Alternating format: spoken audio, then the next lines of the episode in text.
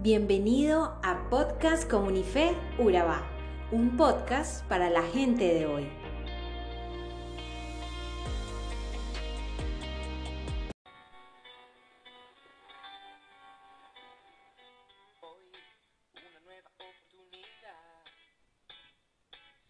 Ayer es pasado, el mañana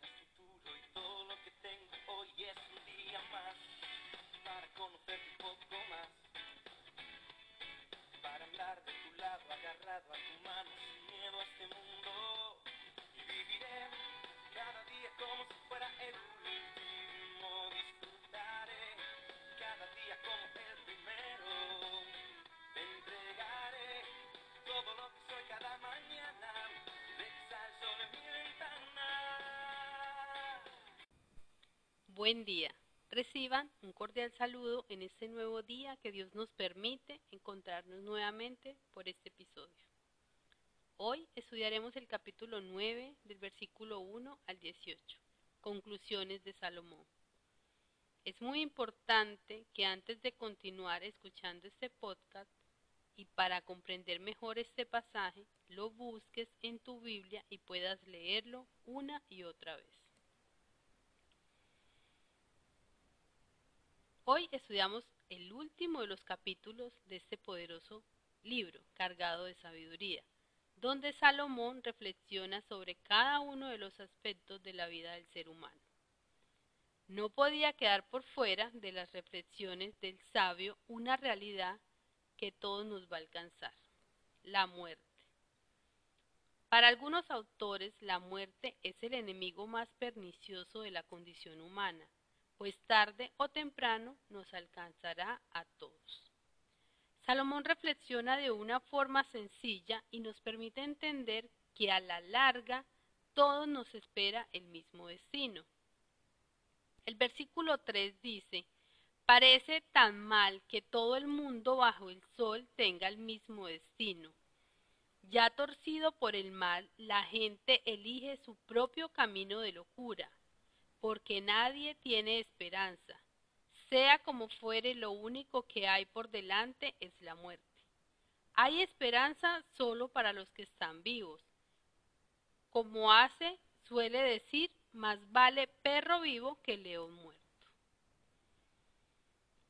Salomón utiliza aquí un refrán para hacer énfasis en el privilegio de la vida. Cuando dice que más vale perro vivo que león muerto, lo dice porque el perro era un animal despreciable para los antiguos. Es decir, para Salomón, aunque la muerte es un destino ineludible, para el hombre vivir debe ser un privilegio. Cuando en los versículos siguientes Salomón dice que los muertos no saben nada y que no hay trabajo, ni proyectos, ni conocimiento, ni sabiduría después de la muerte, no está contrastando la vida con la vida después de la muerte, sino la vida con la muerte. Cuando uno muere ya no puede cambiar lo que ha hecho. La resurrección a una nueva vida después de la muerte era un concepto impreciso para los creyentes del Antiguo Testamento. Se hizo claro después de que Jesús resucitó. Al considerar lo incierto del futuro y la certeza de la muerte, Salomón recomienda disfrutar de la vida como un regalo de Dios. Quizás estaba criticando a las personas que no disfrutaban ningún placer a fin de acumular riquezas, algo parecido a quienes se dejan llevar por la competitividad de la vida moderna. Salomón nos hace la pregunta, en fin, ¿Para qué sirven las riquezas? Dado que el futuro es tan incierto, deberíamos disfrutar de los dones de Dios mientras podamos. Es claro que Dios creó los placeres para que el ser humano los disfrutara, pero en ocasiones el deseo de acumular cosas, el dejarnos llevar por las corrientes de este mundo, nos alejan de los verdaderos placeres. Es una invitación para quienes tienen riqueza y no la disfrutan. Si Dios te ha bendecido económicamente, comparte con los tuyos, dice Salomón. Vive feliz junto a la mujer que amas. todos los significantes días de vida que Dios te haya dado bajo el sol. La esposa que Dios te da es la recompensa por todo tu esfuerzo terrenal. Todo lo que hagas, hazlo bien. Cuando vayas a la tumba, no habrá trabajo, ni proyectos, ni conocimiento, ni sabiduría. Es simple. Disfruta la vida con la mujer que Dios te ha dado porque después de la muerte nada podemos hacer. Ojo, no es que no hay nada después de la muerte. Recuerda que no es un contraste de la vida con la vida después de la muerte, sino la vida con la muerte.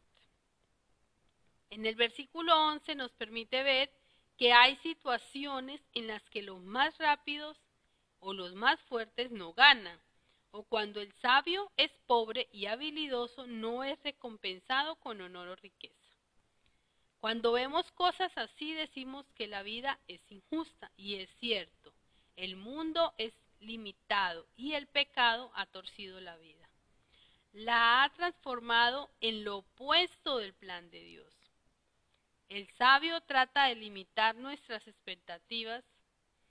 En el libro de Proverbios se enfatiza cómo sería la vida si todos actuáramos con, justicia. Eclesiastes, por el contrario, explica lo que generalmente sucede en nuestro mundo imperfecto y pecaminoso. Por lo tanto, debemos mantener la perspectiva correcta. No permitamos que las injusticias de la vida nos desanimen y nos impidan realizar un buen trabajo. Tenga en cuenta que servimos a Dios. Y concluye el sabio, el capítulo 9, con unos contrastes entre la sabiduría y la necedad.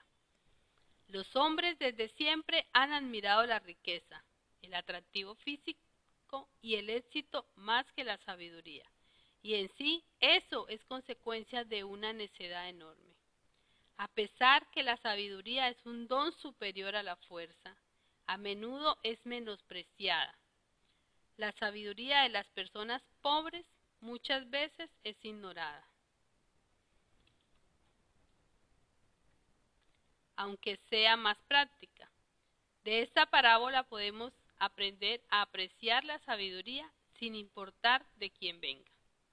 Salomón nos invita a disfrutar de la vida a la manera de Dios, porque al fin todos nos encontraremos con la muerte, a amar la sabiduría, porque la sabiduría es el temor a Jehová. Y recuerda, es mejor oír las palabras suaves de una persona sabia que los gritos de un rey necio. En esta hora, Señor, te pedimos nos des tu sabiduría. Tu palabra dice que cualquiera que necesite sabiduría, pídasela a Dios y Él la dará en abundancia. Pedimos sabiduría para entender tu palabra, sabiduría para hacer lo que nos has mandado, sabiduría para no dejarnos envolver de las distracciones de este mundo y sabiduría para esperar y permanecer en ti.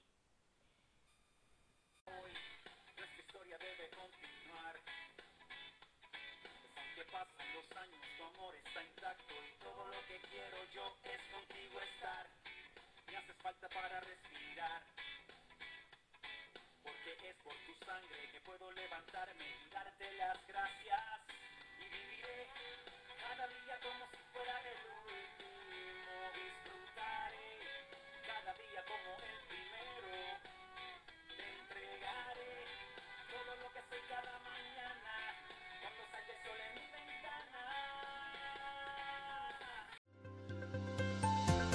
Somos Comunife Urabá, un lugar para la gente de hoy.